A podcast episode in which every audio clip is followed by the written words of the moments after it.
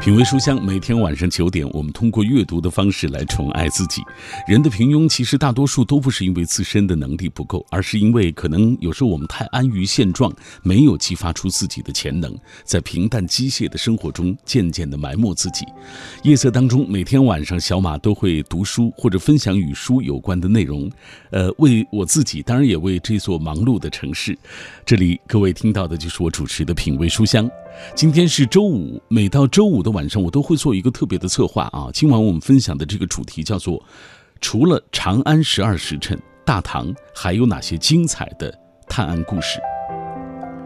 由马伯庸原著的《长安十二时辰》改编的同名影视剧，不仅带火了大唐推理探案题材，也让观众对于盛唐时期的长安城有了更多的研究兴趣。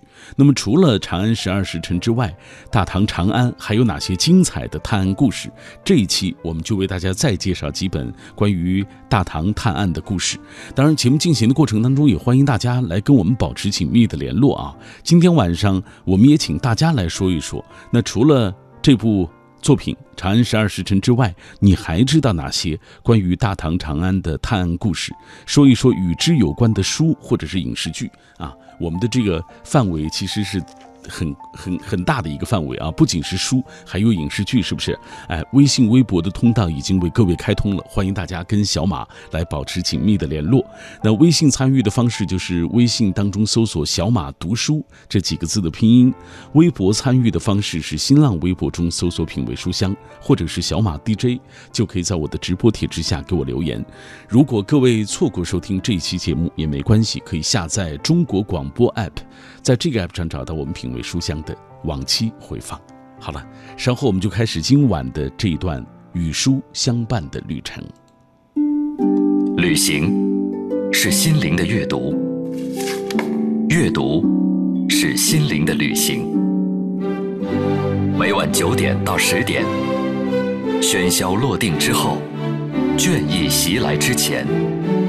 品味书香，耳边悦动，耳边悦动，心灵旅行，心灵旅行。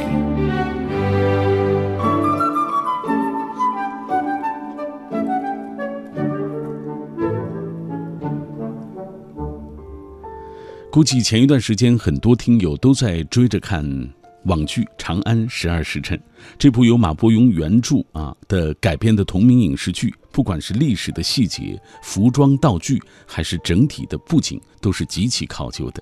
这部剧不仅带带火了大唐推理的探案题材，也让观众对于盛唐时期的长安城有了更多的研究兴趣。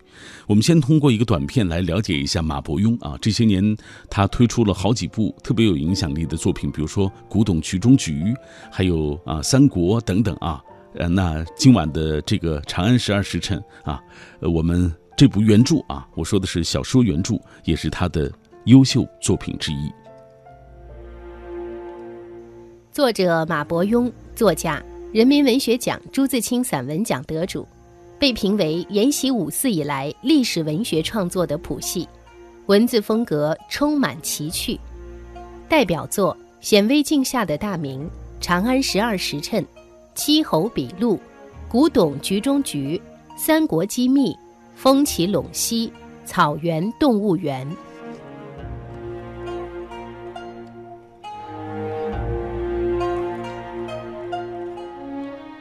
长安十二时辰的诞生，最初据说是源自于知乎上的一个问答啊。这个问答叫做：如果你来给《刺客信条》写剧情，你会把背景设在哪里？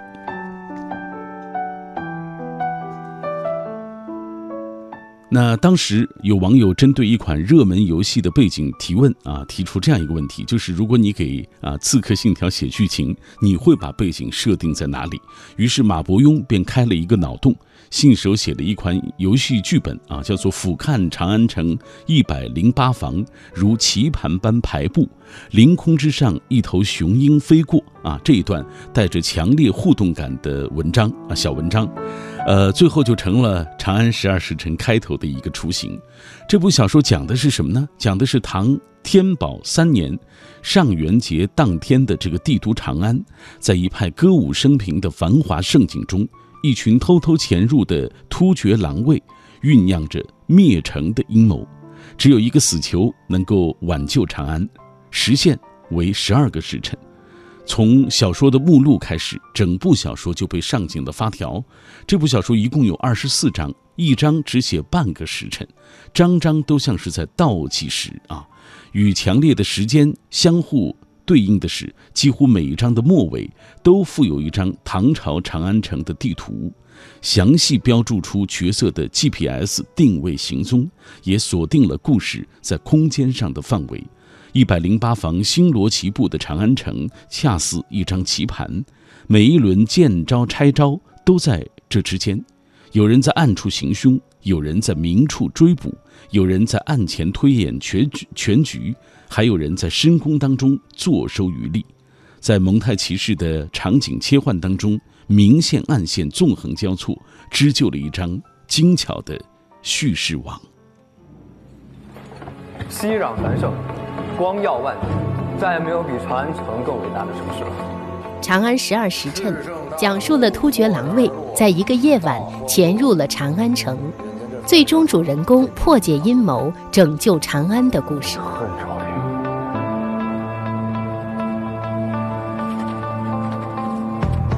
唐三宝三年元月十四日，长安，大唐皇都的居民不知道。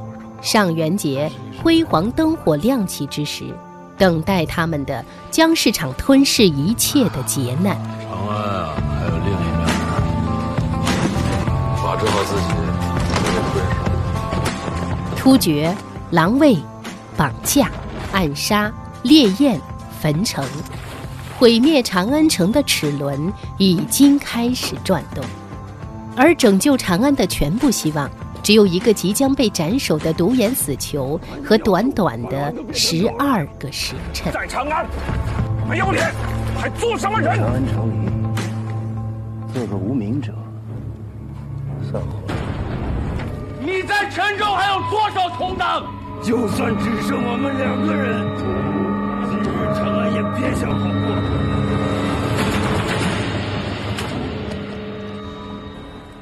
刚才这个片段当中，我们听到了呃网剧《长安十二时辰》这个电视它这个啊影像的一些资料，是不是？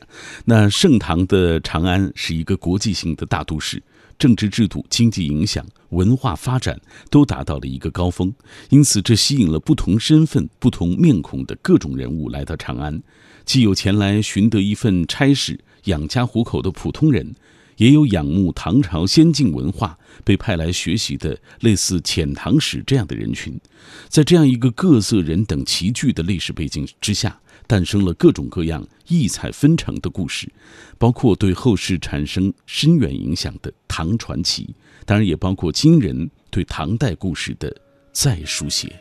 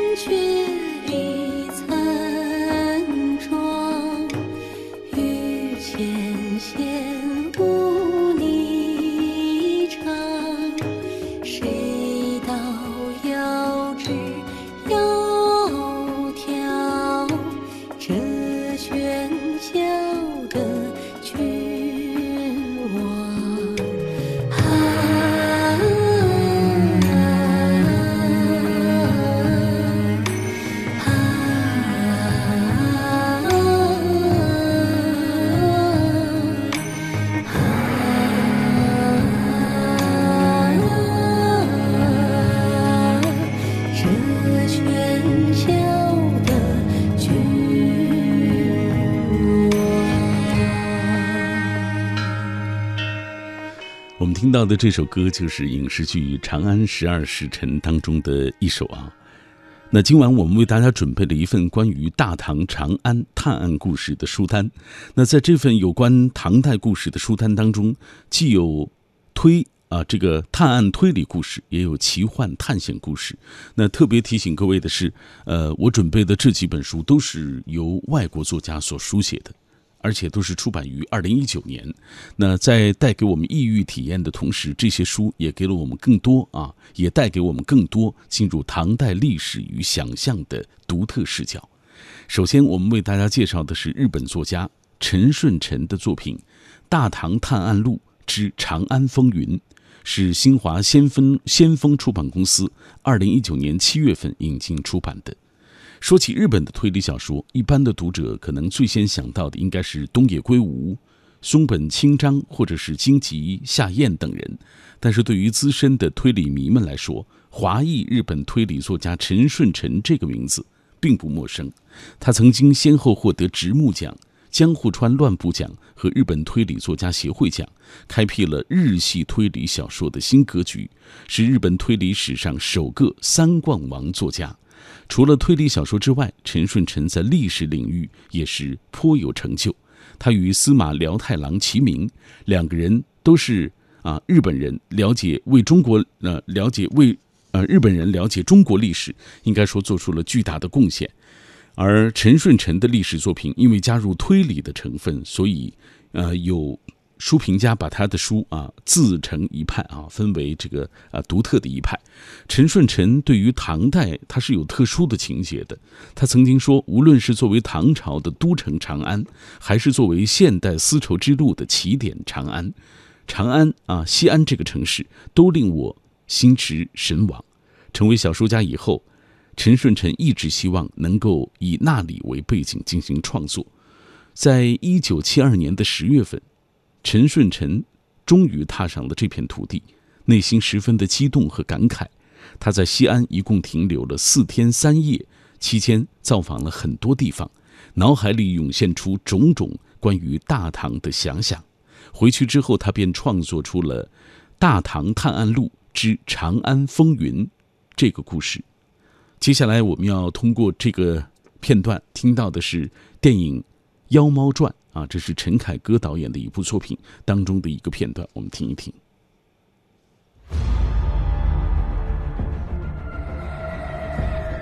多少次的午夜梦回，我幻想着我活在玄宗的时代，我也看见了他。云想衣裳花想肉，是幻术。你怎么知道？只有猫。才喜欢在屋脊上行走。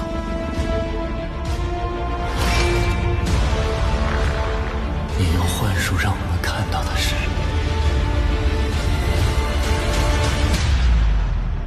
极乐之夜。从宫到胡玉楼，妖猫一路都在隐秘寻找贵妃死亡的真相。为什么偏偏是我？因为三十年过去了。仍然心系贵妃的只有你。我是为他不平，大唐陨落不是他的错，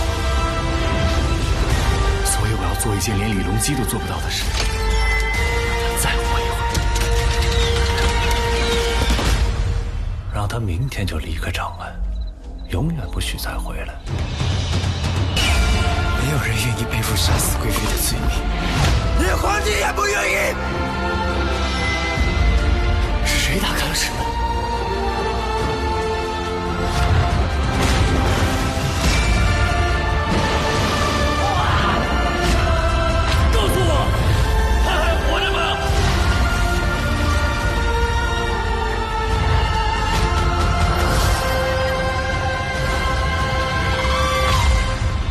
大家现在看到的、听到的这个片段是陈凯歌导演的电影《妖猫传》当中的一个片段啊。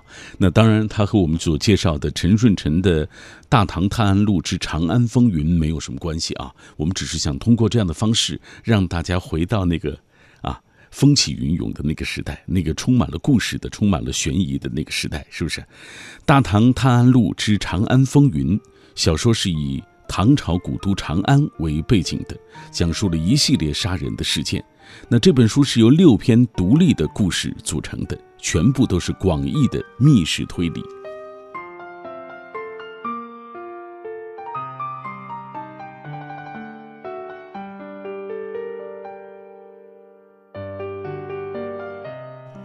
那我们接下来也简单的为大家介绍一下《大唐探案录之长安风云》啊，是由新华先锋出版公司二零一九年七月份引进出版的。那呃，我们为大家介绍了《大唐探案录之长安风云》是由六篇独立的故事组成。这六篇当中有一个共同的主人公，叫做贺望东。贺望东是日本人，渡海来到长安。表面看来，他锦衣玉食，无忧无虑，但是他内心深处始终对自己的身世存有疑虑。在多年的探寻当中，他的身世并没有更明朗，却使他具备了敏锐观察的能力。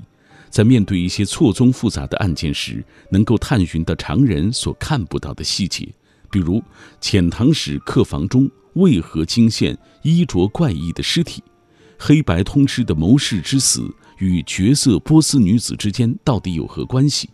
赌场老板的客人离奇惨死是意外还是人性的弱点在作祟？长安城的一流工匠与多年前的一起密室杀人案有着何种关系？种种扑朔迷离的案件都在贺望东的探究下一一明朗。虽然这个小说本身它是虚构的。但是陈顺成在写的时候啊，在书里融入了大量史实，以历史笔法来书写推理故事，有许多对历史的审视和反思，并且涉及到了许多长安风土人情和社会百态，从遣唐使、教育机制、城市布局、唐代官制到房屋建筑、节日风俗、娱乐生活等等，应该说是包罗万象。嗯，今天晚上品味书香节目，我们跟大家一起从长安十二时辰聊起，呃，聊一系列啊有关于这个大唐探案的这样的一些故事。欢迎大家通过微信、微博的方式也来跟我们保持紧密的联络啊。我们也邀请大家来说一说，除了。长安十二时辰之外，你还知道哪些关于大唐长安的探案故事？说说与之有关的书或者是影视剧。我们来看各位的留言吧。记忆长歌说，由马伯庸同名小说改编的剧集版《长安十二时辰》，又一次将大唐长安聚焦于公众的眼前，将大唐长安与悬疑探案嫁接的文艺作品。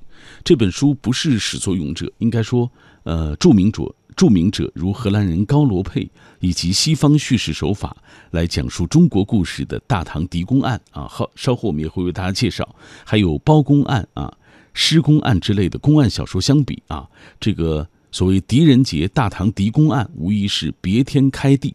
后来的影视版的狄仁杰都是从这本书当中得到启发的，特别是徐克在本世纪啊拍的三部狄仁杰系列，延续老怪天马行空的风格。恢宏的盛唐长安，狄仁杰引领观众一步步啊，这个破解悬念迭出的宫廷阴谋，还原事实真相，亦真亦幻地构设了叹为观止的视觉奇观。每每提到长安，提到盛唐那种曾经傲视天下的历史记忆，让我们心潮激荡。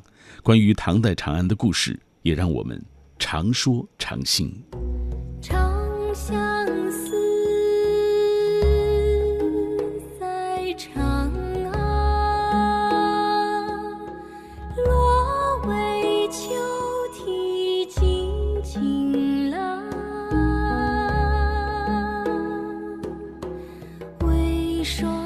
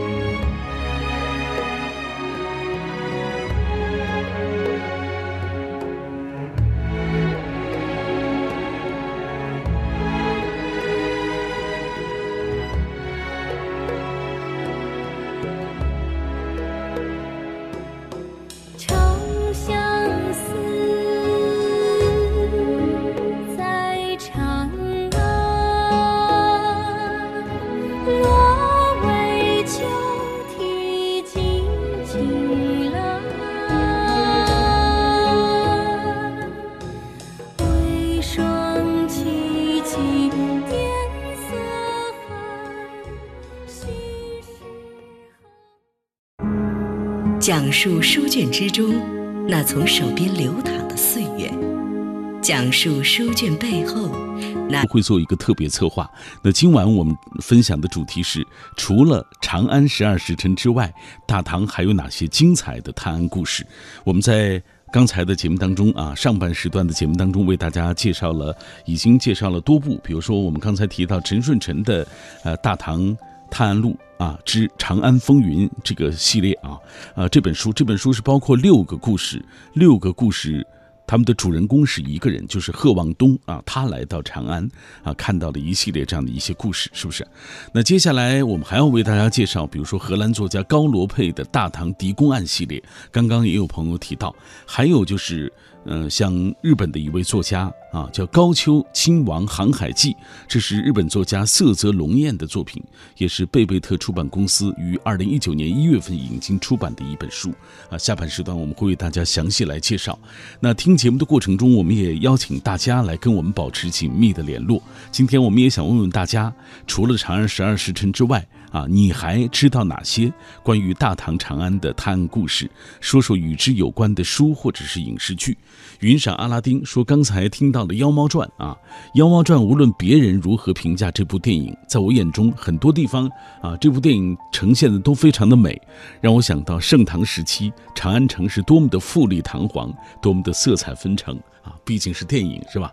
哎，你还别说，嗯，那陈凯歌。包括张艺谋他们这一批的导演啊，他们的那个色彩啊，其实都是非常别致、非常绚丽的，是不是？哎，灵魂的世界地图说，当然是神剧《神探狄仁杰》了，一部比一部神，应该有五部啊。不过剧情还是非常震撼的，呃，怎么都死不了的狄仁杰和李元芳啊，这个生命力很是顽强，看的时候我特别羡慕。哈哈，呃，纳斯加说正在读小说《长安十二时辰》。电视剧不打算看了，读书就好。呃，吴聂说，唐代神探当中，除了像狄仁杰之外，还有一个叫苏无名，也是一个相当了得的刑侦高手。哎，呃，这是还有朋友提到了，说有首歌和长安有关，郑钧演唱的《长安长安》啊，这首歌充满了强烈的历史地域情啊，历史地域情，好吧。欢乐真人说，神探狄仁杰非常喜欢。算是中国的福尔摩斯啊，狄仁杰算是中国的福尔摩斯，非常厉害。呃，狄仁杰就是我们太原人的骄傲。呃，我们就住在狄村狄阁老的故居旁边，这里有狄公祠、狄仁杰文化公园正在筹建当中，也欢迎大家来拥有两千五百年历史的文化名城太原来观光旅游，感受历史文化名城的魅力啊！这是为家乡做做一个广告，是不是？哎。我觉得这样的广告我们值得做。还有爱书的朋友跟我分享了，说第十届茅盾文学奖的获奖作品已经出来了，是梁晓声的《人世间》，徐怀中的《千峰记》，徐则臣的《北上》，陈燕的主角，李耳的《应无兄》。哎，恭喜以上的这些作家啊，他们孜孜不倦啊，他们一直，呃。不放下自己手中的笔啊！他们通过自己的笔记录这个时代，记录我们非常有生命力的普通人的故事啊！谢谢他们。接下来我们继续回到今晚的节目当中，除了《长安十二时辰》之外，大唐还有哪些精彩的故事？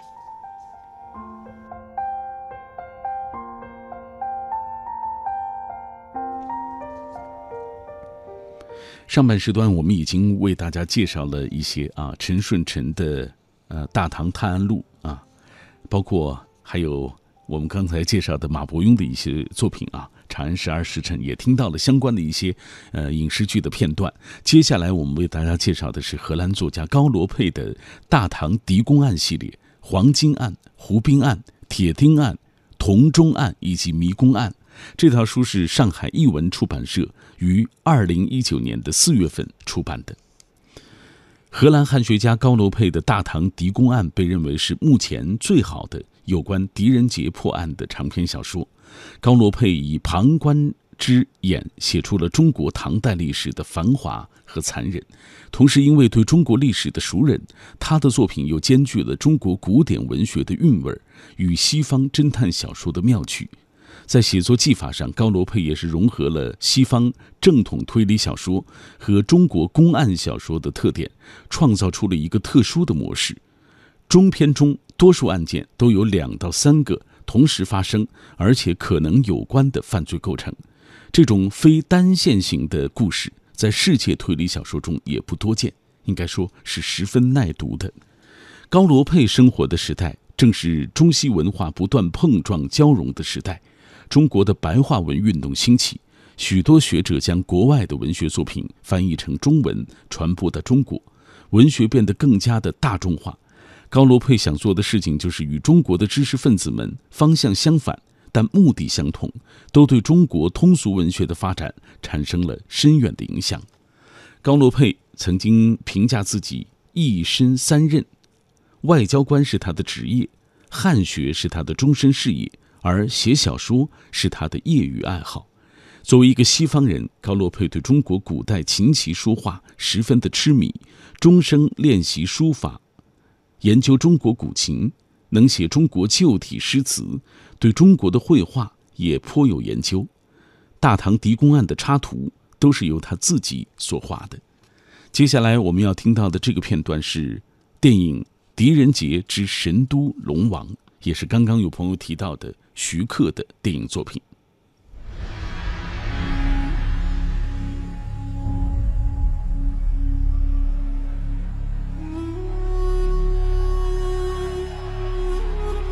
见识到了吧？这就是神都洛阳。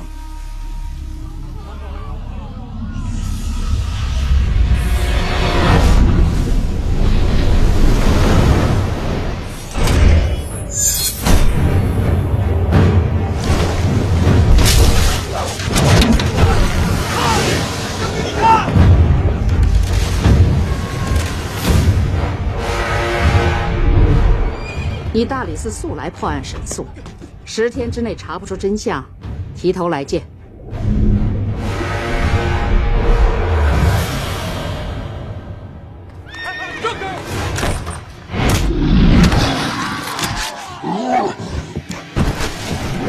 龙王显灵了！在下狄仁杰，由工部尚书严大人举荐入大理寺任职。大人，神都如今竟然出现了两条龙！荒唐！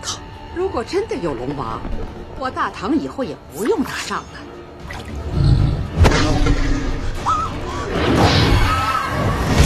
大理寺有内鬼。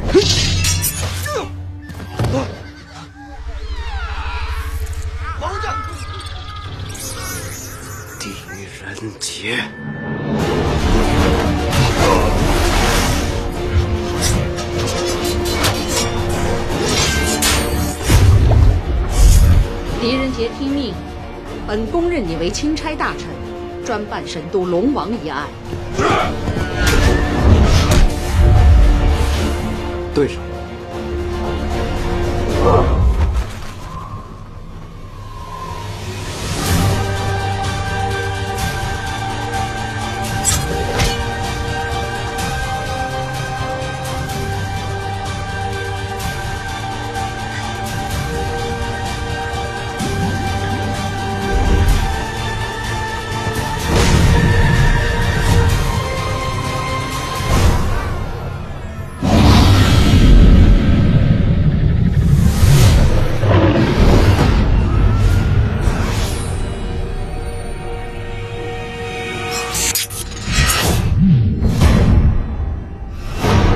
大家听到的这个影像的片段是徐克徐老怪的《狄仁杰之神都龙王》的一个片段啊。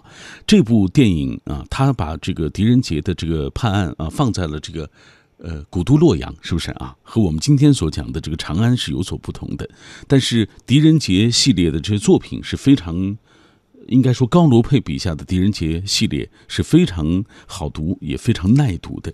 狄仁杰系列的黄金案、铁钉案。胡兵案、同中案、迷宫案，分别讲述了狄仁杰任蓬莱县令、蓝房县县令，还有汉源县令、北周县令、濮阳县令时所破获的一系列扑朔迷离的案件。高罗佩笔下的狄仁杰，迥异于中国传统公案小说中的青天大老爷的形象，也不同于西方经典的福尔摩斯的形象。他有着独特的办案风格，重效率。而轻辱节，讲操守而又善变通，呃，重调查推理而不主观妄断。这些不仅丰富了推理小说的风格，其实也重塑了人们对大唐的想象。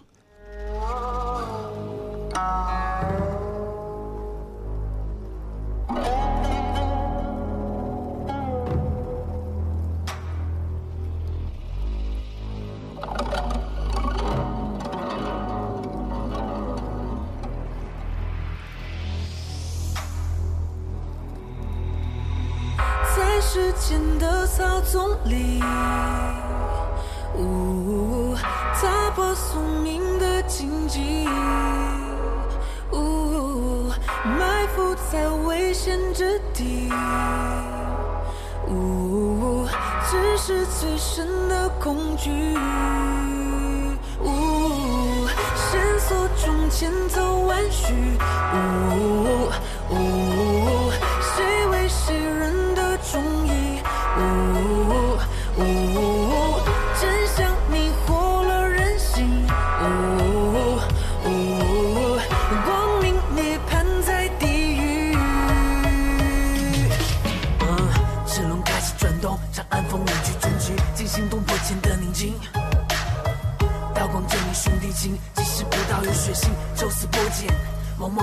聪明。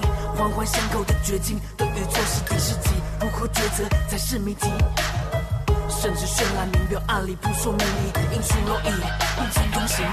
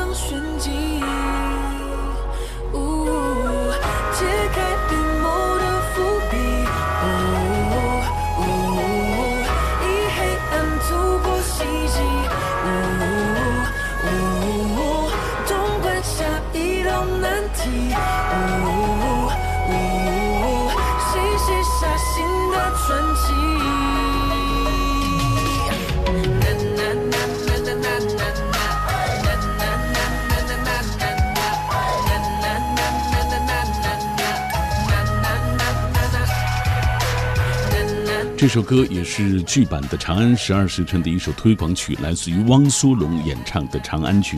那今晚品味书香，我们的主题是除了《长安十二时辰》之外，大唐还有哪些精彩的探案故事？我们为大家介绍了一系列作品啊。那最后我们为大家介绍的是日本作家色泽龙彦的作品，叫做《高丘亲王航海记》，是由贝贝特出版公司于二零一九年一月份引进出版的作品。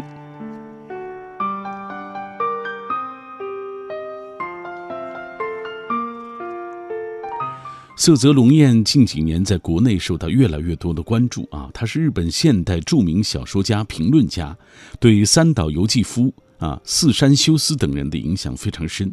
他从二十世纪五十年代起研究法国文学，并集中向日本读者引介，呃萨德、侯爵、巴塔耶、阿尔托等等作家的作品，极具振聋发聩的作用，轰动一时。同时，他也深入宗教、民俗、文学、艺术等领域，以自己独特的艺术风格进行创作，写出了大批充满暗黑色彩的幻想文学作品，成为日本杰出的幻想文学先锋。从最初的无人问津到现在的广受喜爱，《色泽龙彦集》系列是功不可没的。此前，呃，有《唐草物语》《虚舟》《三岛由纪夫追记》。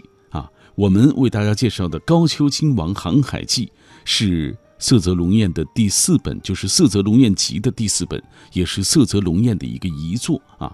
这本书的历史背景设定在唐朝的咸通年间啊，呃，日本平安时代啊，高丘亲王与元觉、安展两位啊，这个亲亲随从广州出发啊，前往天竺。色泽龙彦就是以此为蓝本编织了《蓝房》啊，包括这个《如梗》等等七个故事，构成了这本长篇小说。这些光怪陆离的如《镜花缘》一般的故事，并非是随意编造而来的，每一种意象都可以在东方的历史和传说中找到故事的影子。色泽龙艳的妙处就在于，他用神话般的幻想延展了史书上的寥寥数语，赋予其曲折离奇、如真似幻的情节，又用丰富庞杂的历史知识为这个奇幻的故事架设了真实的背景。他让高丘亲王的所有经历都在梦境和现实间切换，把读者置于镜花缘一般的奇幻世界当中，又时时地提醒读者，幻境和真实其实只有。一墙之隔。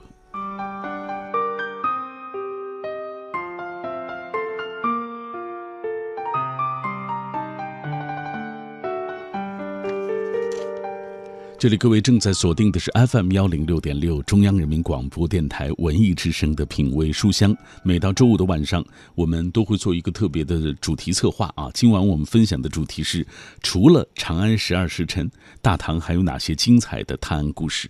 你看，我们在。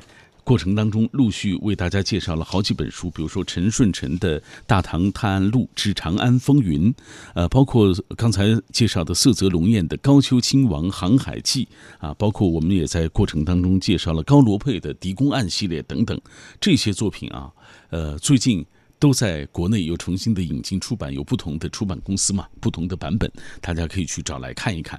我们接下来看一位朋友的留言，南山有桑，他说：“也许是因为太喜欢盛唐的气象了，便悄悄忽视了所谓探案的这些惊险。”长安是月下万户捣衣声的长安，是一骑红尘妃子笑的长安，是长相思催心肝、美人如花隔云端的长安。长安也许是历史的画卷中最有诗意、最绚烂的城市，它的背后是盛唐，啊，呃，其实盛唐只是所谓大唐历史当中的一小部分而已，是不是？哎。